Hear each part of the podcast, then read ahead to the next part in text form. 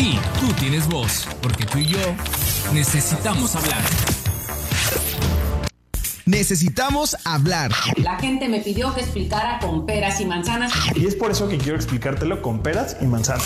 Con peras y manzanas. Bueno, pues resulta que el día de ayer en las redes sociales hubo un boom con este video de la influencer Mariana Rodríguez que tiene más de un millón de seguidores. Es una influencer de Monterrey, para quienes no sepan de quién les estoy hablando. Ella anunció que tenía COVID-19, eh, incluso fue su cumpleaños, pero bueno, eh, en esta cena eh, que tuvo con su esposo de manera virtual para todos sus seguidores, que su esposo quiero decirles que es un senador también allá en Nuevo León, Samuel García, pues hicieron esta cena eh, en la que pues estaban frente a todos los, los seguidores. Y pues bueno, ahí se suscitó una situación que fue pues cuestión de que desató un ciertos memes, que desató ciertas críticas, ciertas opiniones de si era machista o no era machista. Por eso el día de hoy está con nosotros María Eugenia Wong Ramírez, psicóloga en maestría en terapia familiar, para decirnos o explicarnos o ayudarnos a entender, ¿estoy en una relación tóxica?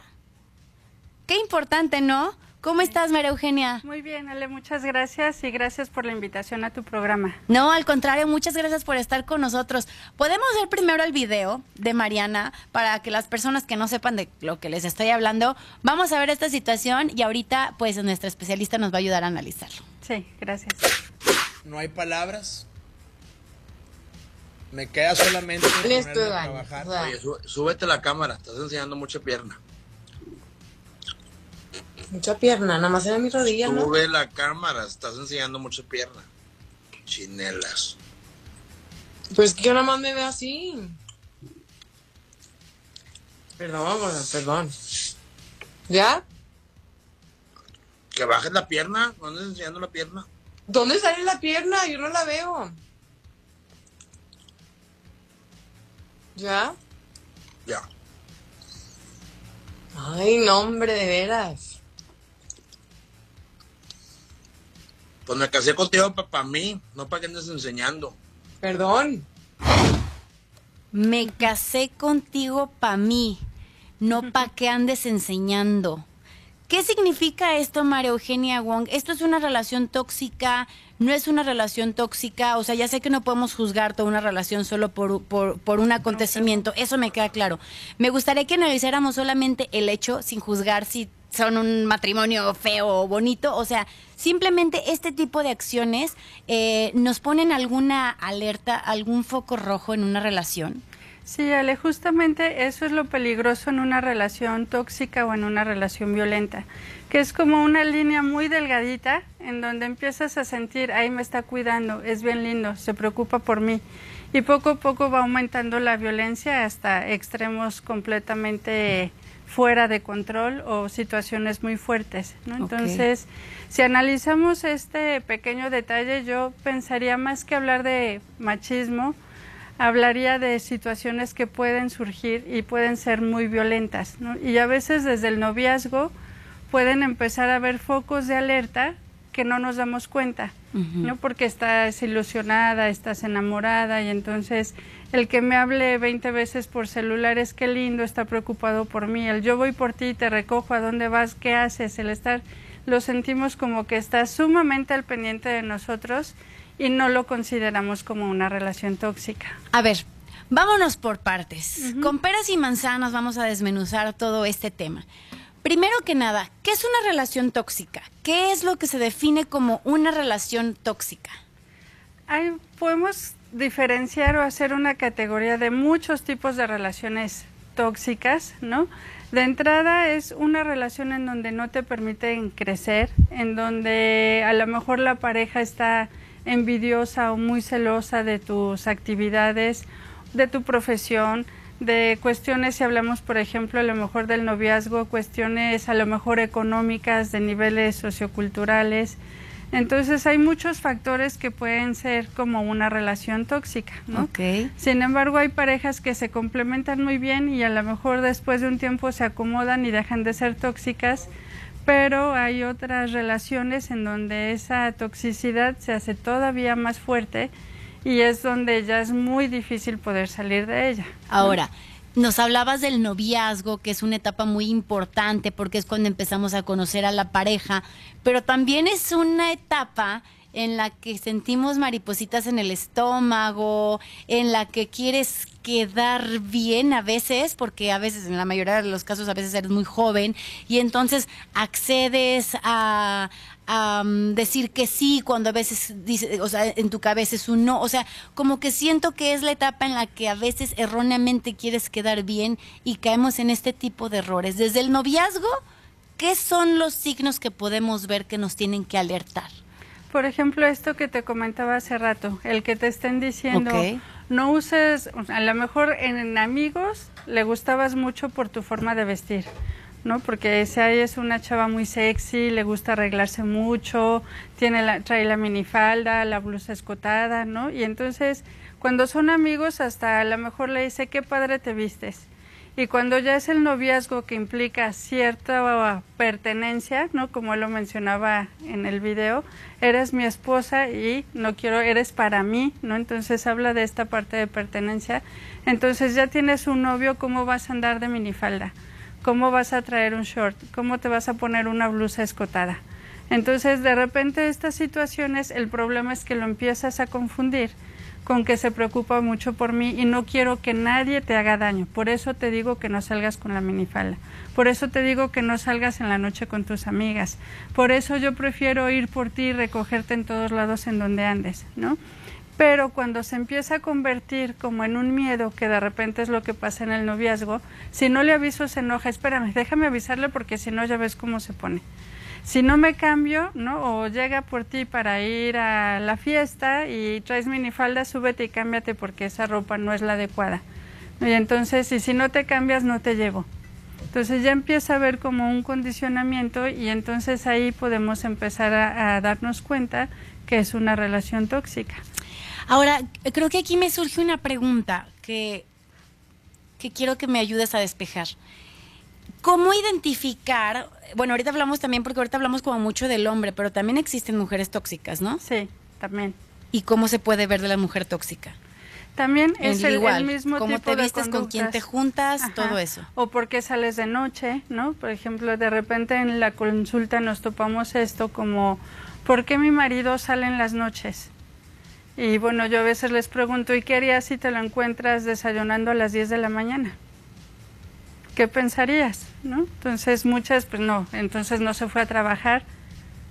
Entonces también hay que considerar como los tiempos libres, ¿no? Si a lo mejor tu pareja es alguien que trabaja todo el día, pues sus horarios libres y los horarios libres en general con los amigos, pues que son de las 7 de las 8 en adelante, ¿no? A ver, María Eugenia, aquí ahora sí ya me surge la duda que te decía. ¿Cómo identificar esta línea que creo que es muy delgada entre mm, no ser una persona tóxica y al mismo tiempo exigir respeto, podríamos decir, en una relación. O sea, ¿cuál es este punto que está en medio? O sea, hasta dónde yo sí puedo ejercer mi libertad como persona sin que se confunda con un libertinaje que pueda afectar a la otra persona y por ende la relación. O sea, ¿cuál es el punto sano de libertad? Porque igual me imagino, ¿no? Un esposo que diga, pues sí, voy, me fui con mis amigos y llego a las 6 de la mañana porque yo soy libre y tú no me puedes decir a mí qué hacer. Y yo llego a las 6 de la mañana y, y pues hazle como quieras, ¿no? Hasta dónde sí, hasta dónde no. Sí. Yo creo que Ale, algo muy importante es la confianza en general en la pareja, ¿no? El comentario que te decía hace rato de no puedes salir de minifalda porque alguien más te puede ver porque alguien te puede hacer daño, ya desde ahí empezamos a ver que no hay confianza. Por eso le preocupa que alguien más la pueda ver, ¿no? Como en el video, te están viendo las piernas, alguien más te está viendo las piernas y no yo, que por eso te casaste conmigo. Entonces, esa línea, ahí es en donde empiezas a ver, ¿no? Sería muy diferente decir, wow, qué padre, mira, mi novio, mi esposa está súper arreglada, está súper bonita y me siento orgulloso, ¿no? De andar luciendo con qué persona tan atractiva estoy saliendo. Ok. esa raya, desde ahí te empiezas a dar cuenta que empieza a ser algo tóxico. O lo que te decía el miedo de no, ya me voy porque si no se va a enojar. No, ya no puedo hacer esto porque si no ya ves cómo se pone. No, ya no puedo salir con mis amigos porque se enoja. Entonces, toda esta parte como de miedo, de preocupación, de sentirte amenazado, de no sentirte tranquilo, ¿no? Ese es como un tip muy importante. A mis amigos de Facebook les quiero decir que, voy a leer todos sus programas que me hagan para nuestra experta en, en- en temas de terapia familiar. Si ustedes creen que están en una situación, si tienen dudas si están en una situación, bueno, háganme por favor sus preguntas a través de la cuenta de Facebook de Ultra FM 98.3, porque también eh, nos van a regalar un par de terapias para personas que crean que están en esta situación específicamente, ¿no? Que creo que sería importante decirles. Ahorita les digo cuál va a ser la palabra, o de una vez les digo, ¿no? Eh, para quienes a través de Facebook me, me escriban la palabra tóxica, porque estamos hablando de relaciones tóxicas, tóxica, ahí pues eh, van a estar participando ya para, para poderse llevar una de estas terapias, para poder acceder a una de estas terapias, si es que creen que pues así lo necesitan. Puede ser para ustedes o puede ser para alguien más, o sea, no importa, pero que sepan que está en esta situación, creo que es importante decirlo, ya están empezando a llegar las, las palabras. Bueno, a ver, entonces estábamos en este tema del respeto entre dónde sí y dónde no. Creo que sería importante también saber de las dos personas que están en una relación tóxica, el que es tóxico y de la persona que permite tener una pareja tóxica, ¿no? O sea, el que da y el que recibe, ¿no? Sí. ¿Qué es lo que en el fondo cada uno tendría que trabajar? O sea, ¿qué es, ¿por qué están permitiendo eso? ¿Por qué están ejerciendo eso? La persona que es tóxica, no lo sé, tiene baja autoestima. O sea, ¿qué es lo que cada uno de los dos tendría que trabajar individualmente para poder salirse de una relación tóxica? Individualmente en los dos autoestima. ¿Por qué? Porque la persona que ejerce poder o ejerce ese control tiene una autoestima baja. Entonces necesita sentir ese control o ese poder por medio de las amenazas. ¿No? El decir, si no te cambias, no te llevo a la fiesta. Entonces esto ya empieza a generar control, que lo que nos denota es una baja autoestima. Necesita ejercer este control para sentirse seguro y que su novia se va a cambiar y no va a llevar una minifalda. Y en el caso de ella también, ¿por qué? Porque de repente es tan tóxico que empieza a sentir me lo merezco. Sí, él se enojó porque me fui con mis amigas de minifalda. Tiene razón. Él ya me había dicho que si me iba de minifalda, alguien más me iba a ver o algo me podía pasar. Entonces tiene razón. Tengo la culpa. Me merezco todo esto que me está diciendo. Por eso a veces es tan difícil salir. Porque ella en este empezar, ella o él empezar a sentirse tranquilo, seguro, porque alguien me cuida, empieza a aceptar más cosas. A ver, una pregunta. Al, eh, los que están en, en, en inmiscuidos en una relación tóxica, ¿esto puede cambiar? Porque luego nos, nos escuchamos que dicen, bueno, es que si así era desde novio, ¿por qué pensaste que podía cambiar? ¿No? Sí pueden cambiar, o sea, sí pueden ir a una terapia, sí pueden mejorar esta situación, o la verdad desde tu perspectiva, ya si conocemos que un hombre o una mujer es tóxica, ya, mi rey, ¿sabes qué? Mejor sal corriendo de ahí. ¿Qué nos, qué nos sugieres? Sí se puede mejorar, sobre todo si cada uno de ellos empieza a trabajar en autoestima. ¿Por qué? Porque entonces se puede empezar a sentir más seguro y ya no necesita ejercer ese control y ese poder sobre la otra persona, ¿no? Ok. Ahora, vamos a ver la respuesta que dio Samuel García, porque ya empezaron como todos los hashtags y demás, y la campaña de enseño lo que quiera, y esto fue lo que respondió Samuel García por todo el acontecimiento sobre su esposa. No hay palabras. Me queda solamente ponerme a trabajar el triple por esta causa. Hemos estado en pie de lucha en materia de paridad a nivel local cuando fui diputado, ahora a nivel nacional. La ley Abril Pérez Agaón para evitar agresiones y violencia a las mujeres. Los más bien las fiscalías especializadas en feminicidios y seguiré trabajando, pero ahora el tema es, acá, es mío.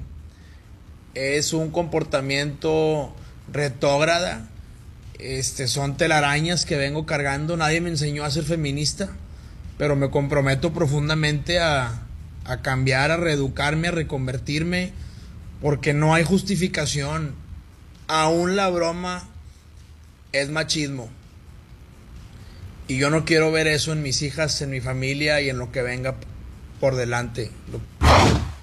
No puedo evitar que me haga ruido el nadie me enseñó a ser feminista. No es cuestión de ser feminista, ¿no? O sea, No. creo que es como una cuestión de valores y de respeto básicos, ¿no? Sí, así es, Ale, sobre todo de respeto. No tiene tanto que ver con machismo o feminismo, ¿no? Ok. Sino ese respeto a la persona con la que yo vivo, que ella puede vestirse como ella quiera, ¿no? Ok. Entonces sí hablamos de respeto, que sí es una línea muy delgada entre respeto y no. Tú pusiste el ejemplo, bueno, ¿qué pasa si el esposo se va con los amigos y regresa a las seis de la mañana? Es que es el- lo, lo que nos está diciendo el actor es porque en, a través de Facebook, Quique Fuentes nos dice que si nos pudieran explicar mejor lo del punto medio, o sea, esa línea delgada entre el respeto a mi pareja y mi libertad, sin que se convierta en libertinaje. ¿Hasta dónde puedo? O sea, por ejemplo, yo imagino, ¿no? O sea, si a mi esposo, pues obviamente eh, no le gusta que yo traiga minifaldas y yo digo, pues soy libre de usar minifaldas y me pongo una mini, mini, mini, mini, mini falda y salgo así porque soy libre, ¿no? O sea, ¿hasta dónde podemos ser libres eh, sin dañar a la pareja? Sí, insisto, es la confianza. ¿no? La confianza también se nota muchas veces la intención, ¿no? O sea, uno mismo puede ver este anda coqueteando, este o, o esta, ¿no? Persona Claro, anda sí, sí, sí. coqueteando, entonces te das cuenta la intención. Y vuelvo a esta parte, si de novia siempre era así, a lo mejor su forma de vestir no la va a modificar, pero el respeto hacia el otro, porque a veces en la pareja hay como cuestiones muy sublimes, lo podríamos llamar de esa manera, en donde te hablan que la persona está coqueteando, a lo mejor ya hace algún tiempo descubriste alguna infidelidad, entonces ya no vas a tener confianza y obviamente eso se relaciona con la forma de vestir. Ok, ok. Entonces, eh, es una cuestión de también autoestima para yo aceptar que él al ejercer su libertad o ella al ejercer su libertad no me está tratando de faltar el respeto. ¿Sí? Sin pasar también a un punto en el que entonces haga lo que se le dé la gana, porque también es baja autoestima a mí el dejar que haga lo que quiera y si yo me doy cuenta que hace y deshace por allá, pues también es como un punto que yo debo de cuidar, ¿no? Sí, sí. Sin y- que se vaya del otro lado. Sí, y confianza y respeto. ¿Por qué? Porque a lo mejor se fue a las seis de la mañana, pero tú sabes que se fue a la casa de su mejor amigo desde los cinco años y conoces a todos los amigos con los que está y era el cumpleaños de uno de ellos que era su mejor amigo, ¿no? Entonces ahí puedes entender que por esa situación llegó a las seis de la mañana. A lo mejor si de repente o ya es algo como muy común que no llega a dormir o que llega muy tarde, entonces y no tienes ni idea de dónde anda, entonces empiezas a sospechar, ¿no? De otro tipo de situaciones. Me pregunta Sofía Huerta, ¿a dónde mandamos la palabra tóxica? Aquí en la transmisión de Facebook Live, se meten al Facebook de Ultra FM 98.3, ponen la palabra tóxica en la transmisión en vivo, ya estás participando Sofía, y este y van a nuestras eh, expertas porque es un centro, ¿no? De, de atención a pacientes, nos van a regalar dos terapias a dos personas que para ellas o para alguna persona que conozcan estén en esta situación de una relación tóxica. ¿Hasta dónde puede llegar una relación tóxica? ¿Cuáles son las peores consecuencias de una relación tóxica? Golpes. Sí pueden llegar a tener golpes, puede llegar a hay personas que hasta literalmente ni llaves de su casa, solo entras y sales a donde yo digo y con quien yo digo, ¿no? Una característica también es para ya llamarla más como una relación violenta es que empiezan a cerrar como todas sus redes de apoyo de la persona que está siendo violentada, ¿no? Por ejemplo, ya no puedes ir a ver a tus papás, ya no puedes ver a tus amigos. Sea, en ese sentido la persona se empieza a aislar de sus seres queridos y pues no hay quien o a quien pedirle auxilio. A ver, esto sí se me hace ya, o sea, una cuestión de que solamente te digan que no puedes enseñar la pierna, que es como el inicio de algo, ya estos temas que son muy, muy, muy delicados, en los que incluso nuestra propia vida puede estar en riesgo, la de nuestros hijos, ¿no? O sea, Sí. ya es como una cuestión muy delicada. ¿Qué les aconsejas a las personas que nos están escuchando, que nos están viendo a través de la transmisión de Facebook, que están en una situación de estas, ya en una situación de un extremo, pues, preocupante? De entrada, lo que les recomendaría es que no se sientan culpables, que ellas no fueron las que O empezaron, ellos. ajá, ellas o ellos no fueron los que propiciaron una relación de este tipo, ni son culpables de que los tengan encerrados o de prohibirles muchas cosas. No, sí, eso no tiene que ver directamente con su personalidad o con su persona, tiene que ver más con la otra persona, sus inseguridades. Entonces creo que eso les podría ayudar mucho el sentirse que no son culpables ¿no? y que siempre hay una solución, que cuesta trabajo, que necesitan hacer mucho trabajo personal, sí, pero de que se puede salir, sí lo pueden lograr. ¿Qué hacer? ¿A dónde acudir? ¿A dónde llamar? Digo, además de estar en este centro, creo que tú también has trabajado en otros sitios que nos pudieras orientar. Digo, también hay que ser sinceros, hay muchas personas que no tienen el acceso a este tipo de terapias, a lo mejor porque no tienen los recursos y demás. ¿Qué hacer? ¿Quién nos puede ayudar? El DIF, el DIF tiene diferentes programas de apoyo a la violencia, ¿no? no nada más para los niños y niñas, sino también para adultos. También está Casa de Apoyo a la Mujer, que aunque es Casa de Apoyo a la Mujer, también atiende a los hombres. Y pues bueno, en el Centro Plenicer, que también podemos empezar, pues al menos con una guía y ya de ahí podemos empezar a derivar con otro tipo de especialistas, que en casos ya de matrimonios, pues a veces se necesita el apoyo de un abogado, de muchas más especialistas para profundizar en, en esta situación. Me imagino que hay cuestiones que podemos decir, podemos ir a buscar ayuda y hay cuestiones en las que decimos, o sea, ya no podemos ir a buscar ayuda. Tengo yo como persona que ir a buscar ayuda. Es el momento de que, de, de- ¿cuál es el límite?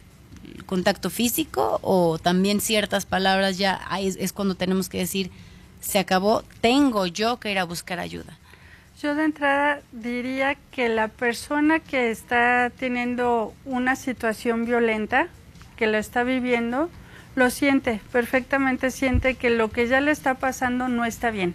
Ok. El problema es que a veces no nos hacemos caso en ese sentido. ¿Por qué? Porque de repente escuchamos a los demás de, es lo, es lo normal, así son las parejas, al rato cambia, al rato se le quita. O me ha tocado escuchar gente que dice, es la cruz que me tocó vivir y me tengo que aguantar. O que buscan apoyo a veces en la familia y la familia les dice, no, tú lo escogiste o lo escogiste. O te ese es tu aguantas". marido, mijita, Ajá. te aguantas, Te ¿no? aguantas porque es para toda la vida, ¿no? Pero cuando uno hace caso a su sexto sentido, ¿no? De esto ya no me gusta, ya no me siento cómoda, no necesitas esperar el golpe, ¿no? Porque estás, a veces también tenemos violencia emocional, que no necesitas ningún golpe, pero el autoestima Claro. cada día te la va bajando más, ¿no? De tú no sirves para nada, tú estás bien fea o tú estás bien feo, ¿no? Si no es por mí, tú no hubieras hecho esto. Este tipo de comentarios que no son físicos también van perjudicando la autoestima.